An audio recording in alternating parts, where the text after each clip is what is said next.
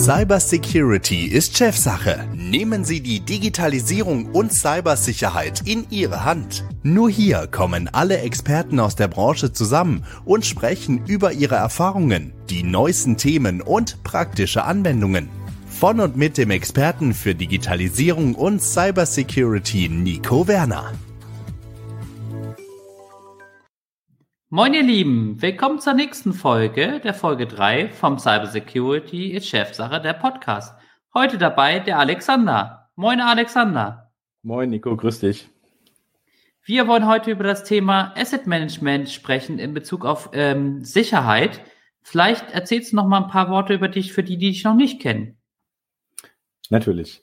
Ich bin Alexander van der Steg, 40 äh, Jahre alt, bin äh, aktuell der CTO von Entech Systems und habe kurz zum Werdegang quasi keinen klassischen Werdegang wie vielleicht andere äh, CTOs, die von der Uni kommen, sondern habe mich damals für eine Ausbildung entschieden und habe dann im äh, Agenturbereich äh, später gearbeitet, also sprich äh, wirklich hartes Business, bin dann gewechselt komplett in die Softwareentwicklung zu ähm, einem Telekommunikationsbereich ähm, und dann auch äh, in Agritech ähm, Bereich und danach in Textilbereich. Und da natürlich immer mehr Aufgaben übernommen, Teamlead-Position bis hin zur Gesamtleitung der IT. Und jetzt bin ich quasi im, als CTO bei Entech und kann da alle Kunden, die wir haben, technisch beraten und bin für alles verantwortlich.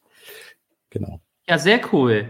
Wir wollen heute über das Thema Asset Management in Bezug auf Security sprechen für alle, die vielleicht mit dem Thema Asset Management noch nicht so viele Berührungspunkte hatten, beziehungsweise genauso wie mhm. ich, wenn ich mal in Kundengesprächen bin, gerne mal das Thema habe, Asset Management wird vermischt ja. mit dem Thema Monitoring.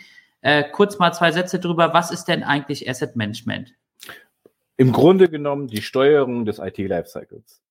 Wenn man in der IT die Hardware beschaffen, also die Planung auch dann davor, Beschaffung, dann die Hardware inventarisieren muss, pflegen muss und die Nutzung auch dokumentieren möchte, bis hin, dass es dann irgendwann auch das Unternehmen natürlich wiederum verlässt, ist das quasi die Gesamtsteuerung, die ein IT-Asset-Management-System übernimmt. Gibt es natürlich sehr, sehr tiefgründige Prozesse noch jeweils pro Schritt, aber der IT-Lifecycle wird damit transparent für unterschiedliche Personengruppen beispielhaft IT-Admin, Einkauf, Finanzbuchhaltung, aber auch C-Level-Ebene. Und all das äh, wird natürlich durch einen ganz klassischen Ansatz äh, gelöst, dass man den äh, Personen alle Informationen transparent zur Verfügung stellt, Aktionsmöglichkeiten in den jeweiligen Prozessschritten zur Verfügung stellt und das vollumfänglich in der IT, aber auch in anderen Bereichen und Branchen dann auch angeboten wird.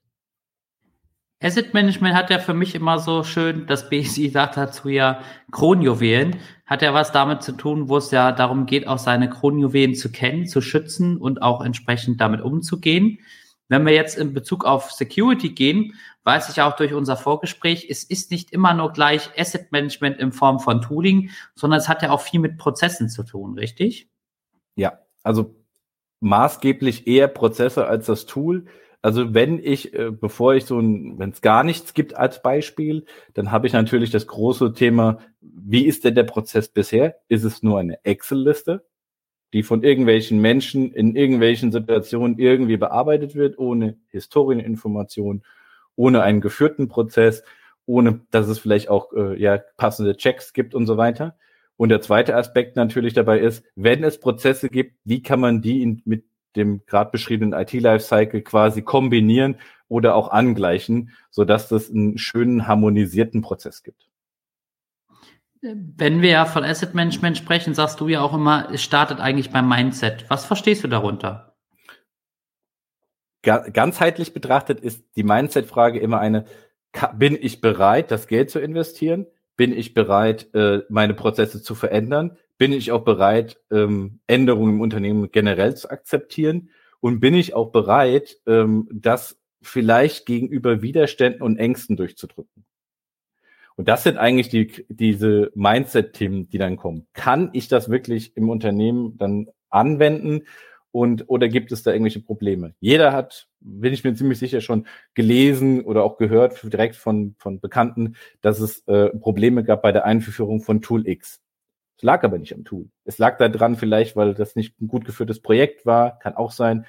Aber meistens, dass nicht alle Leute gleich mitgenommen worden sind. Und das ist in der Regel hier oben eine Frage des Verständnisses, dass ich das machen muss, um besser zu werden, um nach vorne zu gehen, ja, das Unternehmen auch entsprechend weiterzuentwickeln, mich selbst auch weiterzuentwickeln. Letztendlich ist es ja auch so ein Thema, genauso wie, wie mein Brand Cyber Security Chefsache. Mindset muss von oben herabkommen. Das Mindset muss auch vor allem getragen werden durch das Top-Level Management, auch entsprechend durch die Ebenen darunter. Und bei Asset Management ist es letztendlich auch so, viele Unternehmen kennen ja auch gar nicht ihre Assets. Ne? Und wenn man da mal so auf das, ich sag mal, auf den Praxisbezug geht, Auffindbarkeit von Geräten, ähm, wie, welche Methoden gibt es denn überhaupt, äh, auch entsprechend solche Geräte aufzufinden? Klassischer Fall wäre Inventur. Also sagen wir so, man macht eine physische Inventur, das ist ja unabhängig jetzt äh, von dem Gesamtthema hier immer möglich. Du gehst durch deine Räume und, und schaust dir alles an. Ist natürlich nicht die Realität, bildet auch die Realität nur sehr äh, ja, schwach ab, weil äh, wenn man Cloud First zum Beispiel macht und solche Geschichten, Großteil der Infrastruktur gar nicht mehr irgendwo steht, ähm, dann hat man natürlich die Möglichkeit, äh, in guten ähm, IT-Asset-Management-Systemen gibt es das zumindest in Auto-Discovery-Modus zu fahren. Das heißt, du hängst einen Satelliten in deine Netze, welche auch immer, in verschiedene Subnetze, einen großen, kann man machen, wie man möchte, an den Standorten jeweils etc. und lässt zum Beispiel automatisch scannen. Dann kannst du jetzt mit oder ohne Agenten die Geräte finden und dort diese Informationen, die auf den Geräten auch dann entsprechend verfügbar sind, auch abziehen. Diese dann kontrolliert und natürlich harmonisiert wieder in das System zurückführen. Und das ist meiner Meinung nach der allergrößte Punkt. Mit diesem Gewinn, man sagt, man kann automatisiert was machen, nicht du, nicht ich, müssen die Informationen einsammeln, sondern es gibt Standards, Standardprotokolle, gibt als Beispiel in deinem äh, Kernbusiness IoT ja ohne Ende, ähm, diese entsprechend dann alles einzusammeln, und dann den passenden Personen auch zur Verfügung zu stellen. Zum Beispiel auch, dass das Gerät nicht mehr zu finden ist. Und zwar über Am einen Zeitraum X. Ne? Absolut. Am Ende ist es ja auch so, wenn wir über Security sprechen, dass ja auch viele Normen wie zum Beispiel 27001 damit auch einhergehen oder auch BSI Grundschutz. Da ist ja auch immer so das Thema, du musst ja deine Assets kennen. Auch so diese Auskunftsfähigkeit, wie das schöne deutsche Wort dafür, ist mhm. das so ein Thema, was auch häufig in deiner Praxis sozusagen der Antrieb war von den Unternehmen, warum sie auf euch zugekommen sind in Bezug jetzt auf Asset Management, auch in Bezug auf Security? Stark unterschiedlich. Also ich habe eher jetzt verneinend äh, gerade genickt. Ne? Ist, ich würde eher sagen, der, der Haupttrigger, warum Kunden das benötigen, ist verlorene Kontrolle. Keine Kontrolle gewisses Maß an, an, an einer gewissen Anzahl an Assets wurde überschritten. Das ist so der allergrößte Block, dass die Kontrolle über den alten, alten Prozess, alte, äh, im Rahmen des alten Tools nicht mehr gewährleistet ist. Security haben nur einen gewissen Teil der Leute, weil man noch wissen muss, dass das sehr, sehr teuer ist. Also so ein Audit zu machen und immer wieder zu verifizieren in den Zeitintervallen, ich glaube, bei ISO 2701 sind es dann alle zwei Jahre als Beispiel, bin ich ganz sicher jetzt, ähm, ähm, dass man das dann quasi immer wieder macht. Da kommt jemand vorbei, da ist Kapit da sind Personen gebunden in meinem Unternehmen, der Audit dauert auch nicht drei Tage, der dauert dann vielleicht sogar den ganzen Monat, ne, mit allem, was dazugehört. Ähm, deswegen ist die, der Trigger ein anderer. Aber natürlich, fairerweise, ist der Audit ein perfektes Beispiel, auch auf Security-Ebene, warum du ähm, deine Assets kennen musst. Auch Assets, die nicht physisch sind. Verträge sind nicht physisch beispielhaft. Oder ähm, Software ist in, im Anführungszeichen nicht physisch. Die ist zwar auf dem Gerät installiert oder im Rahmen von äh, irgendwelchen Cloud-Portalen wie bei M365 dann aktiv, aber sie ist ja effektiv nicht da. Aber sie ist Teil von dem ISO-Audit und somit relevant. Bedeutet letztendlich auch, dass im Bezug jetzt, wenn wir mal auf Asset Management sprechen, bei vielen Leuten im Kopf ist klassisch Hardware, Software sondern Asset Management bedeutet letztendlich auch, da geht es um Verträge, AVV mit Dienstleistern, irgendwelche Fristen, Lieferantenketten und so weiter und so fort. Das ist auch Teil vom Asset Management und somit ja auch natürlich Teil von der Security-Strategie eines Unternehmens. Ja, weil alles, also wenn man kann es ja mal so sehen, das Sicherheitskonzept, das, die Risikobewertung im Unternehmen ist ja mit der IT-Security ein überschneidender Effekt. So, das heißt, natürlich ist ein AVV oder ein Wartungsvertrag, der dann ausläuft und du kriegst dann, wenn die Hardware ausfällt, keinen Ersatz mehr oder es wird sehr, sehr teuer. Das ist IT-Security.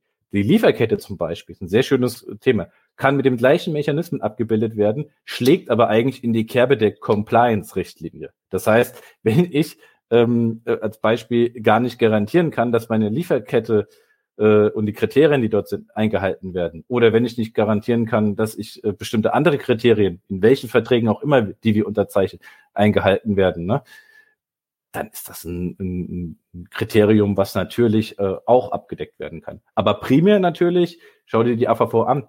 Wenn du es nicht nachweisen kannst, Datenschutz als Beispiel, zieht mittlerweile sehr, sehr hohe Strafen nach sich. Das können Kunden verlangen. Ne? Wartungsfristen äh, jeder Art, wenn du, oder auch ein Leasingvertrag mal als Beispiel.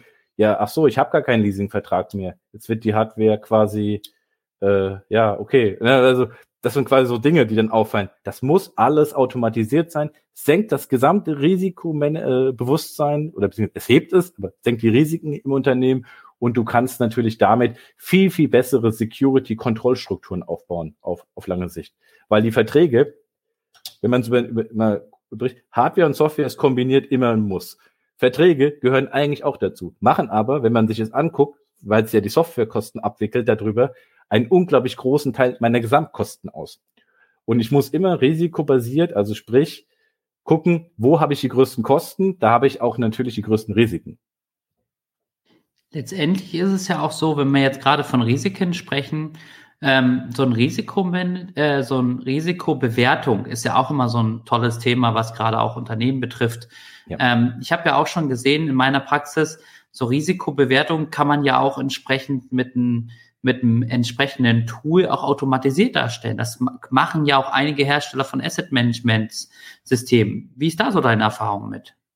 Es gibt Kunden, auch da wieder, die machen es gar nicht. So, die sagen, das ist noch ein Thema, das ist so weit weg. Wird auch nicht in dem Rahmen vom, vom Item eingesetzt. Aber es gibt Kunden, die zum Beispiel sagen, das geht in üblicherweise sehr, sehr gut gemachten äh, Inventarverwaltungssystemen, ähm, dass man dort Felder, die man selber braucht, zum Beispiel die Risikoklasse, na, hoch, mittel, niedrig, dann anlegt und sagt, alles gleich, definiere das jetzt für alle meine Assets, weil das ist jetzt relevant, das ist Teil des Audits zum Beispiel, dort gesetzt wird und dann wird ein Report, es gibt in verschiedenen Tools auch Reporting-Möglichkeiten logischerweise, dann kannst du das äh, entsprechend ähm, dort natürlich klassischerweise exportieren, analysieren, anschauen, dem Steuer äh, äh, Fachmann wird es nicht interessieren, aber der, wenn du dann Cybersecurity-Spezialisten hast, zum Beispiel du, Nico, der sagt, ja, ja, ist es jetzt ein risikoreiches Asset? Ist es denn jetzt wichtig oder nicht? Auch ein Vertrag kann übrigens eine Risikoklasse haben. Das ist ja genau das Thema, was wir eben hatten. Und da sieht man ganz klar dann so, alles klar, ich kann ganz dynamisch meine, meine Daten zusammenbauen, kann das dann quasi, wie ich das persönlich auch brauche, wie es nach Bedarf ist, ähm, dann kombinieren. Und dann ist es natürlich mega, weil ähm, das deckt die unterschiedlichsten Fälle ab, wie du sie auch kennst, Nico. Also Kunden, die, die es noch sehr, sehr viel genauer brauchen, machen noch mehr Kriterien dazu als Beispiel und haben damit natürlich einen sehr, sehr guten Katalog. Und als Beispiel wäre dann, warum finde ich denn jetzt aufgrund des Auto Discovery Scans meine, meine Hardware nicht mehr, die den Risikolevel hoch hat? Ach, ich habe da ein automatisches Benachrichtigungssystem noch hinten dran. Das ist nicht dasselbe wie das Monitoring-System, zum Beispiel von bekannten Herstellern. Ne? Ich will jetzt keinen Namen nennen, ähm, die aber äh, quasi nur monitoren und mit einem Sensor dann vielleicht arbeiten. Aber die dann logisch, wo du dann sagen kannst, okay, ich kann aufgrund meiner Kriterien, die ich dann auch in einem IT-Asset-Management definieren kann, ganz klar sagen, dass ich aufgrund von bestimmten Kriterien etwas auch mir nochmal zurückschicken lasse oder dir schicken lasse. Hier, Nico, guck mal, hier ist irgendwas nicht aufgetaucht, da müssen wir nochmal gucken, ist das so oder nicht? Und dann entwickelt sich so ein ganz cooler Drive, weil dann hast du IT Asset Management als Grundlage, darüber kommen dann so immer mehr IT Security Themen obendrauf, der Kuchen wird immer höher und hast damit natürlich äh, Win-Win-Win-Situation letzten Endes. Für mich als Auditor ist ja auch, ähm, als Auditor ist ja auch immer wichtig, äh, zu sehen, wie verändern sich Dinge im, ich sage jetzt mal Lifecycle, PDCA-Zyklus ist ja so ein schönes Thema. Jetzt weiß ich natürlich auch gerade im Asset Management, ähm, ist ja auch wichtig das Thema, wie geht man mit Daten um, Daten, die sich verändern. Ne? Du hast am Beispiel gesagt Verträge, aber auch am Beispiel von entsprechenden Hard- oder Software, ne? sei es nur ähm, Updates, sei es eben halt, die haben eine neue Adresse bekommen und so weiter. Wie ist denn da so deine Erfahrung aus der Praxis?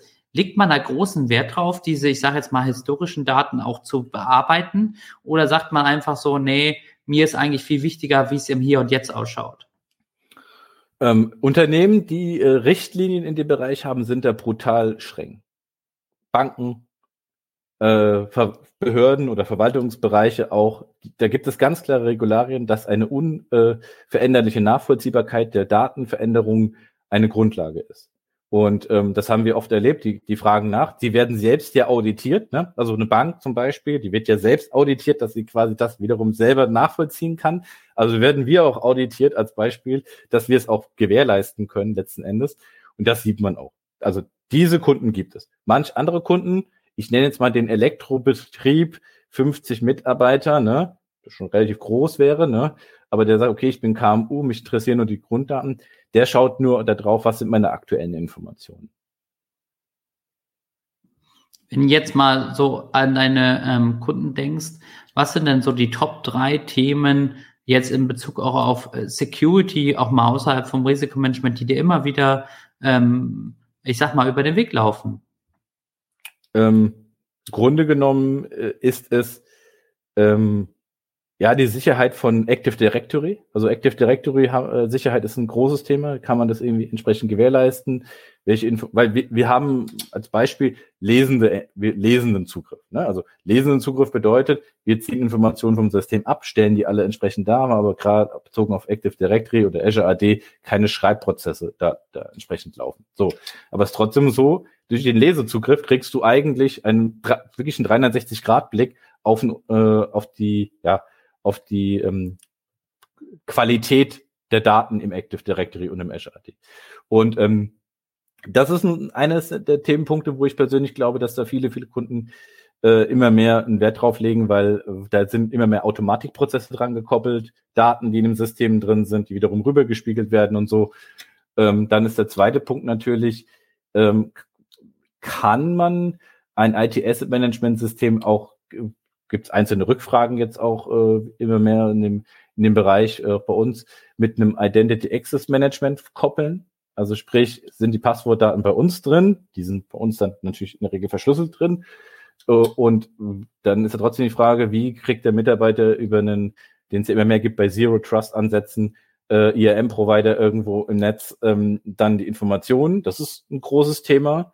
Und ähm, der dritte Punkt ist sicherlich einfach, wie, und das ist wieder eher die Tool-Innensicht, ne, wie werden Daten und also Gruppen- und Rechtekonzepte in dem Tool so getrennt, dass nur derjenige das sehen darf, was er sehen soll. Gerade Multi-Company-Unternehmen, also sprich, du darfst vielleicht als Auditor übergangsweise während des Audits alles sehen, aber ich sag mal, die Admins von der Max Mustermann GmbH dürfen nur die Assets der Max Mustermann GmbH sehen, die von der Maxi Musterfrau natürlich nur von der, ne? Trotzdem muss alles zusammengeführt sein. Es soll keinen Unterschied geben. Usability, Pipapo, ne? diese ganzen äh, Themen, die da einhergehen. Und das ist sicherlich ähm, das auch noch ein wichtiges Thema, die einherkommt. Und über allem schwebend, wie kann man die Prozesse harmonisieren? Vielleicht der vierte Punkt noch dabei. Also wie kann man IT-Security da zusammenführen? Weil am Anfang ist Item in den Gedankenwelt der Menschen immer ohne IT-Security. Da kommst du eigentlich auch zum spannenden Punkt. Ähm, jetzt mal unabhängig von Security, aber ich glaube auch für die Zuhörer sehr spannend. So ein ITM hat ja auch immer, äh, ich sag mal, Berührungspunkte zu anderen Systemen, ne? gerade so Kopplung zwischen anderen Systemen. Wo siehst du denn da die großen Herausforderungen, beziehungsweise aus deiner Praxis heraus? Ist das vielen Leuten, ähm, ich sag mal, oder ist es bei vielen Leuten auf dem Zettel, dass äh, man so ein Asset Management ja auch mit vielen anderen Systemen verheiraten kann? Ähm, hängt davon ab, welche, von welcher Persona du sprichst. Ich glaube, ein, ein gut geschulter IT-Admin oder ein gut geschulter, technisch, mit einem technischen Verständnis ausgerüsteter, ausgerüsteter Mensch, der weiß, dass das geht. Wir zum Beispiel, wir sind API offen, ne? also das heißt, du kannst lesen und schreiben mit den passenden Rechten entsprechend machen und dann sagen die meisten, alles klar, ist geil, integrieren wir. Wenn aber natürlich ein Geschäftsführer, wie der unser Elektroladen, ja, es gibt genügend Elektroläden, wo es wahrscheinlich nicht so ist, keinen kein Shitstorm hier kriegen. Ähm, die sagen dann, ah ja gut, äh, wie kriege ich denn jetzt die Kopplung der Systeme hin? Da muss man das den Menschen nahe bringen, dass das geht, ne? Und dass es da vielleicht auch Integratoren braucht oder vielleicht auch teil, zum Teil haben wir ja auch ähm, schon Koppelungen mit äh, anderen Toolanbietern, dass es dann automatisch geht. Aber es ist per se natürlich so, ähm, die technisch versierten ja, allen anderen tendenziell eher nein. Und wenn du jetzt den unseren Zuhörern äh, mitgeben würdest, was sind auf jeden Fall die Dinge, die man auf gar keinen Fall in Bezug auf Security, auch in Bezug auf Asset Management machen sollte? Also wo sind die, die Red Flags, die ihr sozusagen selber gesammelt habt? Passwortdaten im Klartext in äh, Standard, äh, in Customized Feldern eintragen. Ne? Also klar, man, man kann Felder bei uns prinzipiell anlegen mit auch einem Passwortwert und dann wird das quasi verschlüsselt sogar abgelegt alles. Dann ähm, äh, ist natürlich, äh, sich keine Gedanken über ein Gruppen- und Rechtekonzept zu machen. Ja, das ist ein ganz großes Thema. Das betrifft alle Tools auf der gesamten Welt. Ja, okay, ich gebe jetzt allen Admin-Rechte, ist alles super, ne? Kriegen alles sehen, können alles machen, alles löschen, ne? Dann wirst du, das wird nicht funktionieren, nirgendwo. Ähm, aber das ist ein Standardproblem auch bei uns wo man dann rangehen muss, okay, ihr müsst das trennen, ihr müsst dann aufteilen und müsst dann teilweise auch je nach Kontext oder sogar nach einer gewissen Asset-Kategorie nochmal unterscheiden, je nachdem, damit zum Beispiel der Hausmeister, so ein Klassiker, Hausmeister nur die Schlüssel verwalten darf oder Zugangs- und Zutrittssystemdaten äh, inne bekommt. Und das, das sind erstmal die zwei primären Punkte. Sekundär würde ich sagen, ähm, äh, die, die Integrationszeit und den gesamten äh, Punkt zu unterschätzen, wie lange sowas dauert zu machen. Sagen, ich mache alles auf einmal ist falsch, kann man jetzt schon sagen, das funktioniert nicht funktioniert, sondern zu sagen, ich mache meine primären Assets, meine A-Assets, vielleicht die mit der höchsten Risikoklasse, die man vorher identifiziert hat, oder den höchsten Einfluss auf meine, mein Geschäftslogik äh, haben oder mein, mein Business, ne? dann quasi zu nehmen, um dann quasi Schritt für Schritt die Bereiche dann quasi anzugehen. Weil das Grundproblem ist natürlich, ähm, das je nachdem, wie viel Assets du hast. Wir haben letztens einen Kunden, letztens, der hatte 100.000. So. 100.000 Assets. So, wenn du 100.000 Assets importierst irgendwo, je nach unterschiedlicher Kategorisierung und so weiter, dann hast du natürlich einen unglaublichen Punkt, weil im Initialimport, ob es ein Fremdsystem oder per Hand, hast du natürlich äh, Aufwand. Der ist menschlich, weil du musst die Daten am Anfang harmonisieren und nochmal die Datenqualität prüfen. Und da muss ich sagen, unterschätzt nicht die Prozesse, Nehmt das sehr, sehr ernst, bitte. Und ja, äh, versucht das dann in eure eigenen Geschäftsprozesse wieder zu integrieren mit diesem IT-Lifecycle-Gedanken. Und dann glaube ich, kann gar nicht mehr so viel falsch gehen. Dann kann man mit einer Inventarverwaltung gut starten, in Schritten, mit passenden Rechten und ähm, ja, mit, mit dem, wie es eigentlich sein soll, sodass man dann auch schnell beginnen kann bei so einem Thema. Wenn wir jetzt, ähm, also erstmal vielen Dank dafür. Ich glaube, ähm, das hilft auch vielen einfach mal so ein bisschen Überblick zu bekommen. Wenn wir jetzt mal so ein bisschen weitergehen, Asset Management in der Zukunft, auch auf Bezug Security, gerade wenn wir anschauen, im ersten äh, Podcast-Folge haben wir über das Thema NIS 2 gesprochen. Siehst du da auch Reibungspunkte, gerade was das Thema Asset Management angeht, in Zukunft, gerade was so gesetzliche Anforderungen angeht, wo man jetzt schon sozusagen Vorsorge für treffen muss? Ja, ja, klar also, ich, also es, es, gibt verschiedene Szenarien. Ne? Also das eine ist ja das äh, Steuerszenario, das heißt, der Steuerprüfer oder der Wirtschaftsprüfer oder auch der Steuerberater wird verlangen, dass du offenlegst, wo sich die Wirtschaftsgüter befinden. Ist jetzt primär kein Security-Thema, aber das ist ein, trotzdem, wenn man Geschäftsführer ist, ein riesiges Thema. Weil gut, gibt Steuerberater, die sagen, die Excel-Liste reicht mir, aber es gibt da immer mehr die, Be die Bewanderung, ja, okay, wie alt sind denn die Daten, wie gut sind die Daten und so weiter. Ne? Also die sind ja auch mittlerweile auf einem äh, ganz anderen Level unterwegs. Dann der zweite Aspekt natürlich, ISO 27001, was wir vorhin hatten, ähm, verlangt ja gewisse Aspekte, die eigentlich nur mit einem System, was gewisse Automatismen hat, beispielhaft der, eines ähm, einer Inventarverwaltung abdecken kann. Und was ich sehe, ist auch immer mehr Punkte, die eigentlich an solchen Asset-Informationen kleben. Ne? Also beispielhaft Risikobewertung, ESG, Wertung. Wie ist denn jetzt zum Beispiel der CO2-Footprint von so einem Gerät? Zum Beispiel, gerade in dem Rahmen von einem Lieferketten, könnte man auch darüber abbilden. Und das wird ja, wie du ja vielleicht gesehen hast, für immer mehr Unternehmen auch relevant. Und im Sicherheitsbereich als Beispiel ist es ja auch so. Welche Informationen du aus einem BSI-Grundschutzkatalog dann nimmst und sagst, welche Informationen möchte ich denn zusätzlich, die ich selber festlege, anlegen? Da gibt's extrem viele Möglichkeiten. Ist das System gehärtet oder nicht? Ne? Ich habe einen Kunde letztens angelegt. Hat er quasi ein anderes Betriebssystem nochmal gehabt, weil er hatte das quasi nochmal dort mit reingenommen. Dann ähm, Informationen, die den Prozess unterstützen, zu betrachten sind. Also sprich, äh, wie ist denn jetzt der Update-Zyklus intern bei uns? Wie häufig will ich das updaten? Weil die hatten einen manuellen Update-Zyklus und keinen automatischen. Dann steht's drin. Dann stand auch drin, wann das Update auch entsprechend drin ist. Und all das, würde ich sagen, ähm, äh, führt dann bei dem Thema, das du jetzt angesprochen hast, dann dazu, dass ähm, man da auch zum Ziel kommt. Ja, auf jeden Fall sehr spannendes Thema. Ich bedanke mich erstmal, Alexander, für die ausführlichen Informationen. Für alle, die da noch mehr Informationen haben wollen, kann ich nur den äh, Blog äh, von dem Alexander und seinem Unternehmen ans Herz legen. Link packe ich in die Beschreibung mit rein. Da werden regelmäßig auch spannende Artikel außerhalb von Security und Asset Management gepostet. Schaut da mal gerne rein. Für heute bedanke ich mich auf jeden Fall bei dir, Alexander, für das tolle sehr gerne. Gespräch. Ich äh, hoffe, es war für euch sehr informativ. Gebt gerne äh, einen Daumen nach oben, beziehungsweise kommentiert das Ganze. Äh, wir können uns auch durchaus vorstellen, nochmal eine separate Folge zu machen zu entsprechenden Unterthemen, so Fachthemen. Wenn ihr da Interesse dran habt, lasst uns das wissen. Ansonsten wünsche ich euch noch alles Gute und wir hören uns wieder in zwei Wochen. Bis dann. Danke euch. Ciao. Sie haben auch ein Thema, was wir aufgreifen sollen?